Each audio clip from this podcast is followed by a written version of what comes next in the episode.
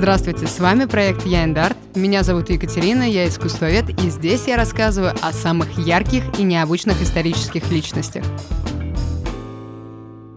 Сегодня нас с вами ждет история полная мистики, странного, уникального и загадочного, потому что герой сегодняшнего эпизода – Иероним Босх.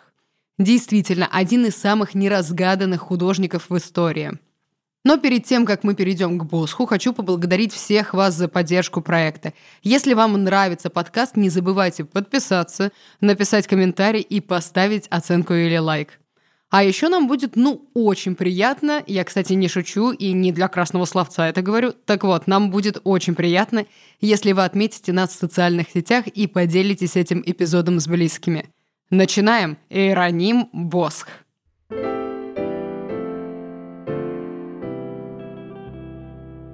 Сразу скажу, что к Босху уже много лет многие искусствоведы относятся с настороженностью. Уж слишком непростой художник. В чем же сложность? О нем сохранилось крайне мало информации. Но разве Босх первый художник, о котором мы мало знаем? Например, о средневековых мастерах мы вообще ничего не знаем, даже имен, и это нас не смущает. А знаете, почему нас это не смущает в случае мастеров и ремесленников и вызывает так много вопросов в ситуации с Босхом? Потому что в искусстве есть причинно-следственные связи. То есть то, как выглядит искусство, можно объяснить эпохой, историей, тенденциями. И в одну эпоху все художники пишут на схожие темы и создают работы в одной приблизительной стилистике и технике. То есть мы можем собрать выборку из ряда представителей эпохи и произведений и сказать, вот для этого времени характерно вот такой вид искусства. А вот с Босхом все совсем иначе. Смотришь на его картину, тут человек непонятный с окровавленной ногой и колбой, что закрывает ногу, там существо, у которого из головы растут ноги, а тут вообще рыбы летают. И вот таких невиданных ранее существ у Босха много. А среди его современников мы такого не встречаем. А вот после него будет много подражателей. Чего стоит Питер Брейгель-старший, который создал немало работ в стилистике Босха, потому что творчество Босха имело успех, и многие хотели приобрести его работы к себе в коллекцию. То ли из-за тонкого письма, то ли из-за чудес на его полотнах. Да, пожалуй, чудики на его работах и привлекали клиентов. В общем, Боск для своей эпохи уникальный художник, который непонятно по какой причине решил написать все ужасы ада, которые ранее не видал и не писал ни один другой художник. Почему же я решила взяться за эту неординарную личность в эпизоде? К нам обратился издательский дом «Феникс» с книгой в духе самого Иронима Босха. «Призраки Иеронима Босха» – уникальная книга ужасов по мотивам бессмертных картин. Сразу скажу, это фантастика, точнее интеллектуальный хоррор. Ох, там описание книги уже создает накал. Так вот, издательство «Феникс» предложили мне рассказать вам все, что мы сегодня знаем об Ирониме Босхе и его работах с искусствоведческой точки зрения. Признаюсь, задача непростая, поэтому время погрузиться в прошлое. Как и положено загадочному художнику, даты его рождения мы не знаем. Приблизительно это середина 15 века, время, когда свои работы создавали легендарные северные художники, такие как Ян Ван Эйк, Роберт Кампен, Рогер Ван дер Вейден, Петрус Кристус и многие другие яркие представители Северного Возрождения. Да только у перечисленных художников нет никаких видений преисподней. Кстати, звали нашего героя в оригинале Ерун Антонисон ван Акен. Босх – это прозвище, которое происходило от названия родного города Хертогенбоск, кратко называемый Ден Босх. Тут пока ничего необычного. Многие художники пользовались не фамилией, а названием родного города. Это и Леонардо да Винчи из города Винчи, и Перуджина, и Рафаэль да Урбина. В общем, обычное явление для художников прошлого. Но вернемся к родному городу Босха. Это был не захолустный городок, а центр ремесел. Там проживало много мастеров высокого ранга. Живописцы, скульпторы, резчики и ювелиры. Именно в такой семье родился и наш герой. И тут нет ничего необычного. Его отец, его дядя и его дед все они были художниками. Ремесло в те времена, мы говорим о 15 веке, передавалось от отца к сыну. Семья Босха не была рядовыми ремесленниками, а явно пользовалась большой популярностью, потому что семейная мастерская располагалась не где попало, а на главной площади города, что свидетельствует о высокой репутации Ван Акинов, ну, оригинальная фамилия семьи.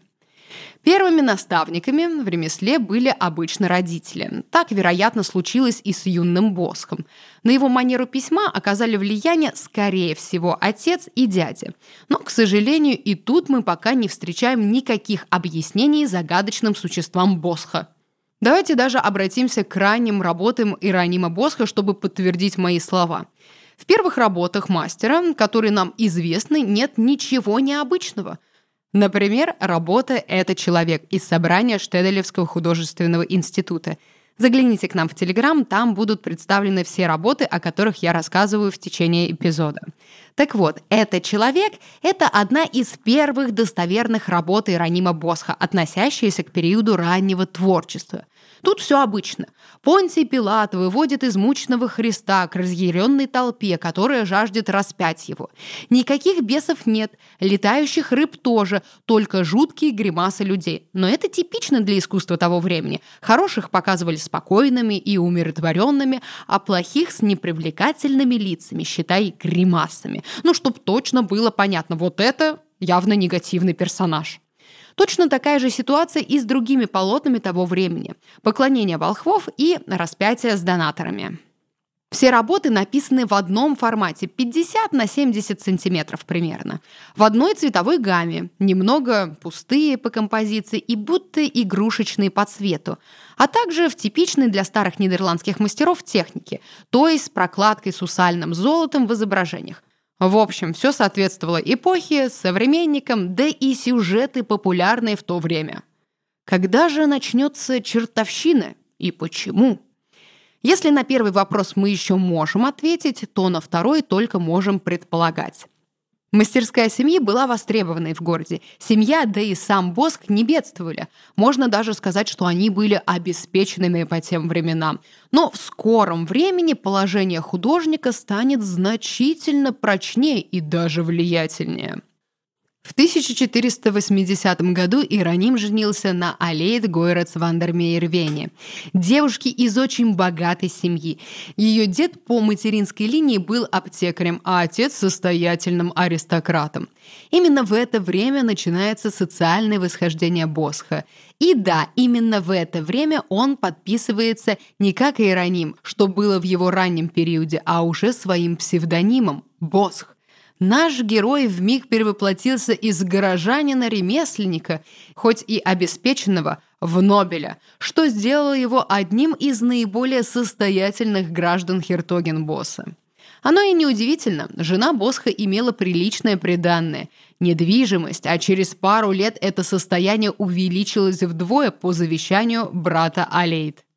И занятно отметить, что именно с ростом финансовой независимости в творчестве Босха появляется и художественная независимость.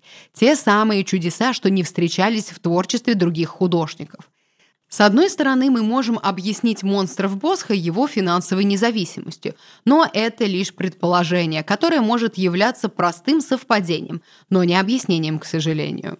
Конечно, да, экономическая независимость могла позволить Босху экспериментировать и не переживать о невостребованности его работ. Но было ли это творчеством ради творчества? Честно говоря, сомнительно. Для северных регионов конца 15 века еще не актуальна история про свободного художника. Это в Италии художник уже стал восприниматься обществом как гений и творческая личность. На родине же Босха такой тенденции еще не было. Мастер – это человек, который выполняет частный или городской заказ, и его мастерство – это его работа, а не дар свыше, который ценили бы покровители и коллекционеры искусства гоняясь за произведениями художника. Так или иначе, но именно после свадьбы Босх создает наиболее фантастические и нетипичные для современников работы. Например, триптих поклонения волхвов. Да, не путайте, есть ранняя работа поклонения волхвов, а есть триптих поклонения волхвов, и они друг от друга уже отличаются по своему мастерству. И по чертовщине тоже. Давайте посмотрим на эту работу. На первый взгляд, рядовая работа для того времени. Но если вы присмотритесь, тут вам понадобится вновь обратиться к нашему телеграм-каналу, где вас ждут иллюстрации. Так вот, в центральной створке, где представлены волхвы и Мадонна с младенцем, есть еще один необычный персонаж, который уже много десятилетий не дает покоя исследователям и зрителям. В дверях ветхого хлева стоит белый, как снег, мужчина в красном плаще. Никакой другой одежды на нем нет. На голове у него необычный головной убор, чем-то напоминающий терновый венец Христа. А на ноге рана в форме круга, которая защищена стеклянной колбой. Думаю, что те, кто слушает эпизод и не могут сейчас заглянуть в Телеграм, уже воскликнули «Что? Какой голый мужчина в красном плаще и круглой раной на ноге? Что это вообще за описание человека? Поверьте, иначе вы этого персонажа и не опишете. Ну и кто же это тогда? В нем видели и первого человека Адама, и прорицателя Валаама, и еретика, и Сатурна из астрологической символики, и персонификацию низшего из металлов свинца. Но есть еще две более правдоподобные версии. Хотя, когда мы говорим про Босха, ничто не может быть точным. Один из известных искусствоведов Гомбрих предположил, что это мог быть Ирод, тот самый, к которому изначально пришли волхвы и который жаждал смерти Христа. Такой вариант выглядит логичным, но, правда, никак не объясняет столь странного его вида – Вероятно, босс хотел, чтобы зритель обратил внимание на этого персонажа. Подумали, кто это и что забыл в данном сюжете. Возможно, поэтому Босх и сделал его таким странным, акцентным. Но это лишь догадка. По другой версии перед нами Антихрист. Не рановато ли? Вроде Антихрист должен появиться, ну, попозже. Но с другой стороны, это вполне может быть именно он. Ведь если мы присмотримся к необычному головному убору, то увидим, что он заканчивается стеклянной колбой, из которой вырастает цветок. А это отсылает, возможно, к одному из чудес Антихриста. Чтобы соблазнить род человеческий, он заставил зацвести мертвое дерево. Плюс похожий головной убор мы встречаем и в других работах Босха, например, «Искушение святого Антония». Там на перу демонов у одного из существ достаточно схожий головной убор. Поэтому вполне возможно, что в триптихе поклонения волхвов полуголый мужчина в красном плаще – это как минимум негативный персонаж. И, кстати, это очень занятный факт, ведь если очень внимательно рассматривать работы Босха, то мы и правда заметим, что некоторые детали, существа и архитектурные формы у Босха повторяются в ряде работ, что, вероятно, очень косвенно может давать нам хоть какое-то понимание его творчества, что, например, это плохие персонажи, а это хорошие персонажи. Ну, достаточно общий подход, но все равно. Ну и давайте рассмотрим рану этого загадочного голого мужчины. Круглая рана на ноге, закрытая стеклянной колбой. Многие исследователи придерживаются мнения, что это сифилис или след чумы, что бушевали в Европе в 15 веке. Но эта рана одна единственная на теле загадочного человека. Да и эта подозрительная круглая рана на ноге появляется в творчестве Босха неоднократно. Мы видим ее в триптихе «Искушение святого Антония» и в триптихе «Сад земных наслаждений». И каждый раз эта круглая рана находится на ноге. Ведь явно это не просто сифилис, чума или другая кожная болячка. Это идеально круглая кровоточащая рана, и знаете, что это напоминает? Гостью. Это евхаристический хлеб у католиков. Он круглый и плоский. И вот в эпоху позднего Средневековья были распространены истории о чудесах, связанные с гостьей, и как она начинала кровоточить. Поэтому, вероятно, это не рана, а приложенная гостья к телу Антихриста. Ну а колба, что зафиксирована на ноге чудика, напоминает католические реликварии для хранения святынь. В общем, одни вопросы и никаких ответов. Но еще больше мое любопытство было взбудоражено после прочтения книги «Призраки Иеронима Босха» от издательства «Феникс». Там есть глава, посвященная триптиху поклонения волхвов. И когда главный герой рассматривает эту работу в храме, рядом с ним оказывается тот самый голый мужчина в красном плаще и начинает вести странный диалог. Я вам его процитирую. Он встретился с Арториусами глазами и заговорил на страшном шипящем языке. Некоторые слова, как ни странно, были с Арториусу знакомы, и тогда он понял, что с ним разговаривают на языке ада. «Кто ты такой?» — спросил Сарториус. «Почему ты не одет?» «Не о том спрашиваешь», — отвечал незнакомец. «Это твой сарай?» — указал Сарториус на картину. «Не имеет значения». «Это же твои слуги там?» «Да какая разница?» «Кто ранил твою ногу?» «Бессмысленный вопрос». «Почему ты носишь стеклянную колбу, как чулок?» чтобы не пачкать рану. А если ты разобьешь колбу? Поранюсь снова. Ты не боишься умереть от этого? Суть не в этом. Почему ты не одет? Я одет. Где мы находимся? Под часовней. Зачем мы здесь? Скоро узнаешь. Тут есть нужные мне книги? «Ты, как я погляжу, совсем дурак», — сказал полуголый и ушел. Его твердые пятки стучали по каменному полу, а красная одежда постепенно наполнялась чернотой и, наконец, совершенно слилась с ней. «Ох!» Как вы понимаете, я не могла вам не рассказать об этой картине и не привести эту цитату из книги «Призраки Иеронима Босха». Это делает историю данного персонажа еще более загадочной, пугающей и невероятно привлекательной для читателя. Но вернемся с вами к Босху. Что у нас есть? После свадьбы он стал богаче, влиятельнее и независимее, а в его творчестве появилась чертовщина. Но пока еще никаких летающих рыб и невиданных существ. Но уже есть странные мужчины. Через пару лет, примерно в 1486-1487 годах, Босх примкнул к братству Богоматери при соборе святого Иоанна. Кстати, жена Босха тоже состояла в этом братстве аж 17 лет. И это не просто факт из биографии художника. Это событие может объяснить нам с вами большую часть смелых и необычных работ Иеронима. Уже через год после вступления в братство Босх становится высокопоставленным членом с правом решения важных вопросов. А когда он внес денежную сумму на устройство ежегодного банкета, он стал действенным членом братства. Еще через год он сам устроил торжественный банкет, полностью оплатив его из своего кармана. Согласитесь, все это звучит очень пугающе. Босх вступил в какое-то братство. Жена Босха там с подросткового возраста состоит. Работы Босха стали необычные именно с этого момента. Что же они в этом братстве делали? Но не спешите пугаться, потому что если смотреть на эти факты именно так, то путь до конспирологических историй будет слишком коротким. Поэтому давайте с вами разберем, что такое братство в Богоматери.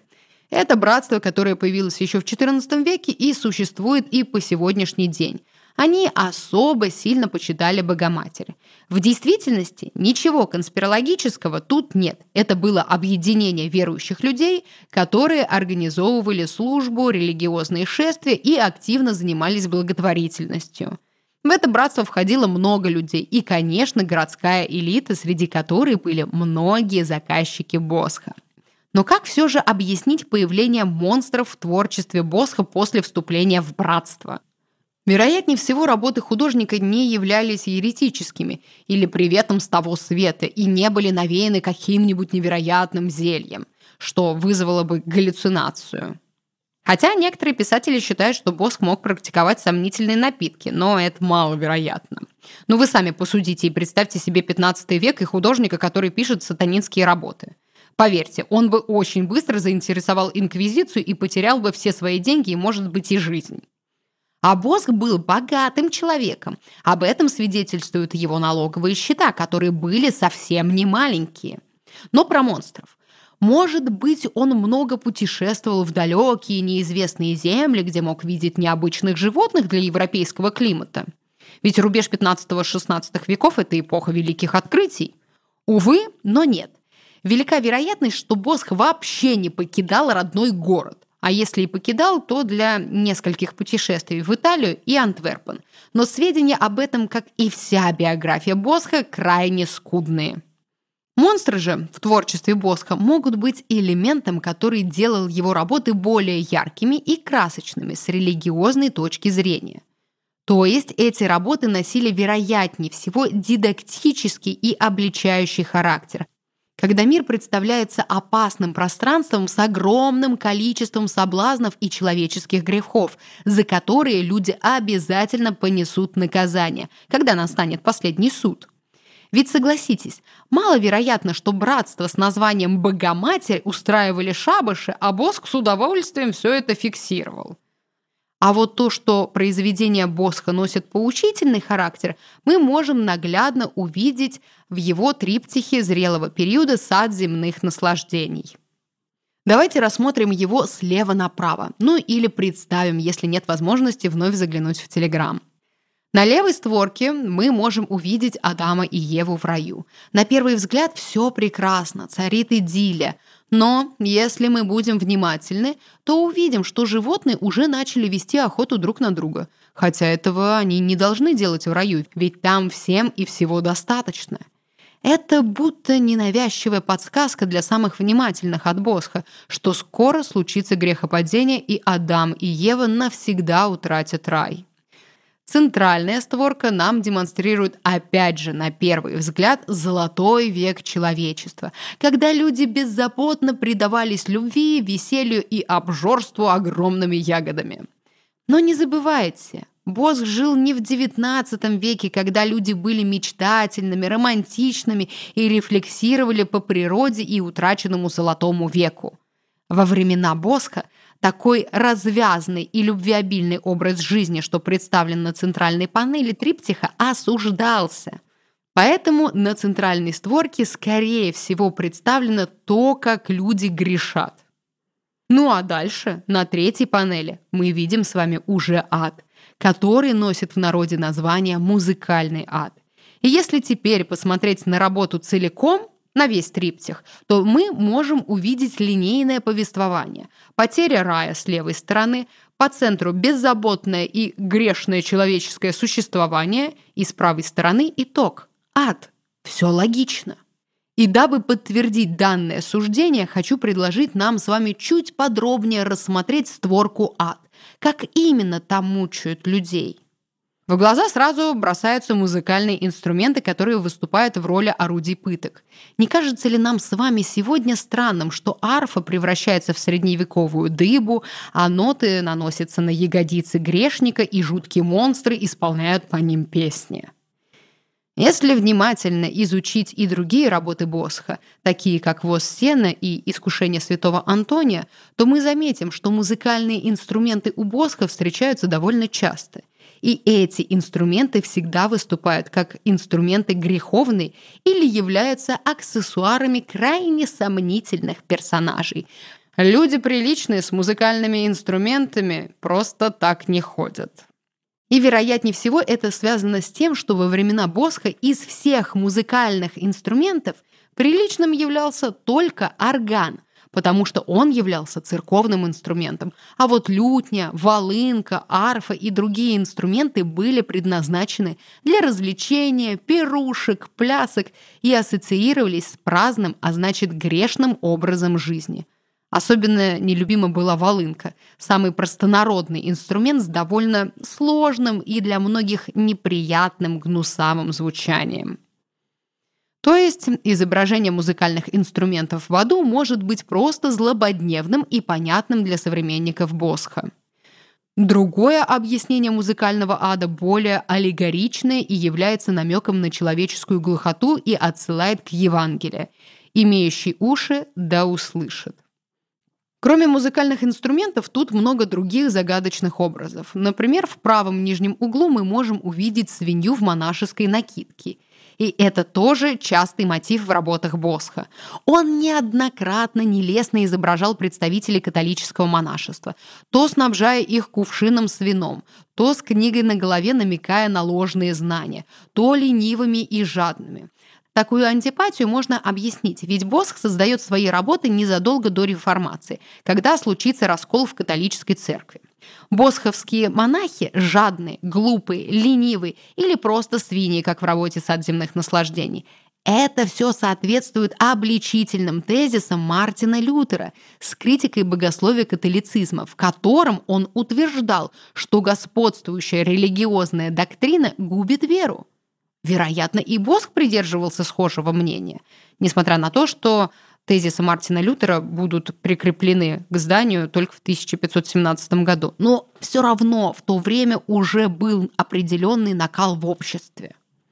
И вот что у нас с вами получается. Оказывается, что вся босховская чертовщина – это вполне себе актуальные и злободневные работы – Вероятно, в силу финансовой стабильности и принадлежности к братству Богоматери Босх мог позволить себе так смело высказываться о церкви и яро обличать человеческие грехи. Но мы с вами не досмотрели правую створку работы «Сад земных наслаждений» «Музыкальный ад». Заключительный, удивительный персонаж в створке – это огромный человек-дерево.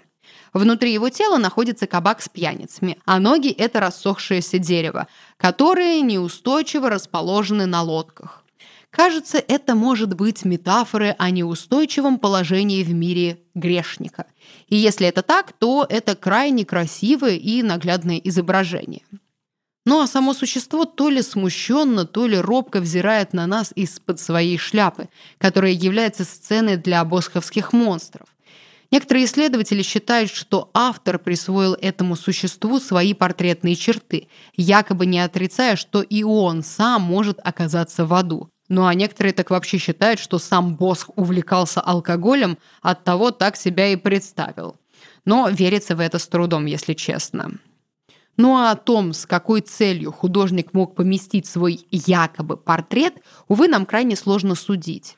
Тем более, когда масса информации о художнике была утеряна в период его забвения в 17 и 18 веках, когда мода на Босха прошла, и предпочтения в искусстве были совсем другими, не грубыми и пугающими, а помпезными и грациозными, что соответствовало эпохе барокко и рококо. Ну, какой уж тут босх, когда людям были куда интереснее пафосные парадные портреты и милые дамы в розовых платьях на качелях.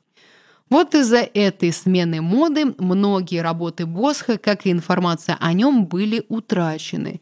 И художник, вероятно, навсегда останется для нас не до конца разгаданным. Ну и в заключение еще пару слов о триптихе «Сад земных наслаждений». Мы с вами рассмотрели его вполне с дидактической точки зрения, от утраты Эдема и до судного дня. Такие поучительные работы не создавались просто так. У них обычно был заказчик, который мог оценить подход художника – в случае триптиха это не исключение. Работа была создана под заказ либо для Генриха III Насуанского или для его дяди Энгельберта II или для Якоба фон Альмангина. Это, в свою очередь, может являться косвенным подтверждением того, что Босх не писал шабыши и видения с того света, а создавал очень наглядные, поучительные и продуманные работы. Подкрепляет это и то, что испанские монархи, ярые приверженцы католицизма, были большими поклонниками творчества Босха. А значит, они не только видели, но и знали о задачах и целях, которые художник вкладывал в свои работы, и они были сугубо религиозного и поучительного характера. Да, среди современников нет художников, которые создавали бы столь мрачные и пугающие миры. Вероятно, это могло быть связано с тем, что далеко не все были готовы понять и принять столь оригинальные и революционные для того времени работы. Но ценители бесспорно были, и в основном это были частные заказчики. Например, у влиятельной Изабеллы Кастильской было в собрании аж три работы Босха. Многие ее родственники высоко ценили и охотно приобретали его работы. И не просто себе в коллекцию, а, например, вешали их себе в спальню. Так сделал король Испании Филипп II. В его покоях висела работа «Семь смертных грехов» и «Четыре последние вещи».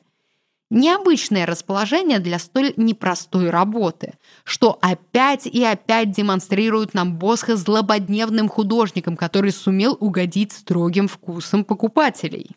В итоге мы приходим с вами к пониманию, что ошибочно будет считать, что творчество Босха было лишь причудой богатых и веселыми картинками наподобие гротесков в итальянских палаццо. И, вероятно, именно это помогает работам Босха оставаться для нас неразгаданным ребусом, который предстоит когда-то разгадать, или же он навсегда останется неповторимой тайной.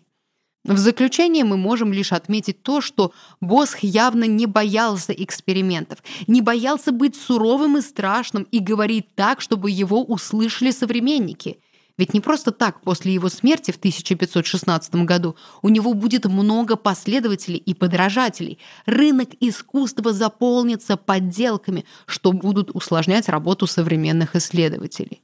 Чего только стоит Питер Брейгель-старший, который в середине XVI века поступит на работу в мастерскую к Ирониму Коку и познакомится с творчеством Босха, которое произведет на него такое неизгладимое впечатление, и он начнет создавать собственные вариации на темы великого художника. А Кок, у которого он работал в мастерской, активно поддерживал такие инициативы, порой продавая работы Брейгеля под авторством Босха.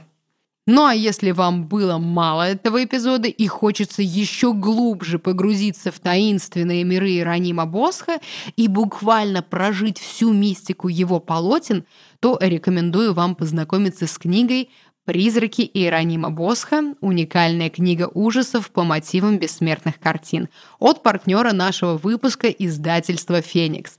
В период с 18 августа по 18 ноября 2023 года на эту книгу действует приятная скидка 20% по промокоду ЯЭНДАРТ. Подробнее читайте в описании эпизода подкаста. И признаюсь вам честно, я достаточно искушенный читатель, и меня сложно удивить. Но книга «Призраки Иеронима Босха» держала меня всю ночь. Еще страницы, еще глава, и вот уже утро. Поэтому очень рекомендую вам познакомиться с этой книжкой.